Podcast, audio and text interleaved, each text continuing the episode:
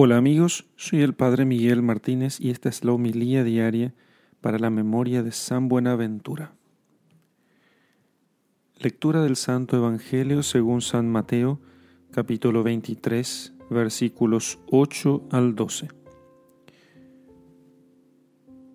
Jesús dijo, Vosotros no os hagáis llamar rabí, porque uno solo es para vosotros el Maestro vosotros sois todos hermanos. Y tampoco llaméis Padre a ninguno de vosotros sobre la tierra, porque uno solo es vuestro Padre, el del cielo. Ni os llaméis doctor, porque uno solo es vuestro doctor, Cristo. El mayor entre vosotros sea servidor de todos. Quien se elevare, será abajado, y quien se abajare, será elevado. Palabra del Señor. Gloria a ti, Señor Jesús. La homilía de hoy va a versar ciertamente sobre la humildad de Buenaventura, porque Buenaventura es no solamente un gran doctor de la iglesia, sino también un gran humilde de la iglesia.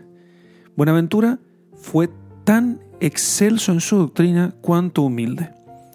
Cuando era niño, él eh, llegó a estar tan enfermo que su madre, para poder alcanzar su salud, le prometió a San Francisco de Asís que si le guardara la vida a su hijo, entonces procuraría ella que su hijo se hiciera franciscano. Y así fue. Entró a la orden franciscana a los 22 años y se hizo, eh, se hizo muy docto en los estudios y en la vida espiritual también se hizo muy santo. Se hizo doctor el mismísimo día en que también alcanzó el grado de doctor Santo Tomás de Aquino. O sea, al mismo tiempo. Y, fue, y con él tuvo una gran amistad. Buenaventura franciscano, Tomás de Aquino era dominico. Era tal el amor y la humildad que tenía eh, Buenaventura que un día Tomás de Aquino, que también era muy humilde, porque así son los sabios en la iglesia, son humildes, eh, Tomás le pregunta a Buenaventura si cuál era, eh, cuáles eran sus libros o sus fuentes, de dónde quitaba tanta sabiduría.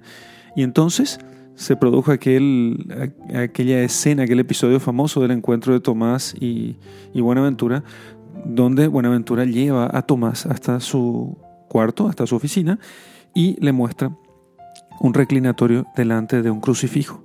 Esta es la fuente de mi sabiduría, le dice Buenaventura a Tomás.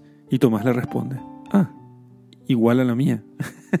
Entonces, esa es la fuente de la sabiduría de los santos. Esa es la fuente de la humildad de los santos. La meditación en la pasión y muerte de nuestro Señor Jesucristo, porque ahí se encuentra la síntesis de todo amor.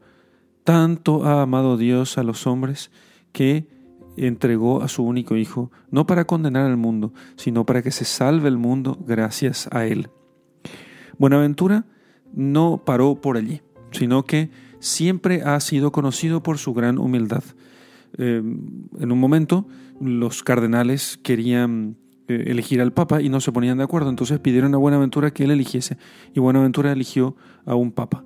Y entonces eh, Tanta era la estima que le tenía a Buenaventura, a pesar de su humildad, digamos, que lo hicieron obispo al final de su vida. Pronto el Señor lo llevó muy temprano, antes de los 60 años, a gozar con él la gloria del cielo, porque Dios no quiere estar mucho tiempo sin los santos, y los santos tampoco quieren estar mucho tiempo sin Dios. Pidamos a San Buenaventura que también nosotros, si queremos alcanzar la verdadera sabiduría, nosotros busquemos en Cristo. Si queremos alcanzar la verdadera honra, la busquemos en Cristo crucificado, porque no hay honra ni sabiduría fuera de Jesucristo y Cristo crucificado. Gloria al Padre y al Hijo y al Espíritu Santo, como era en el principio, ahora y siempre y por los siglos de los siglos. Amén.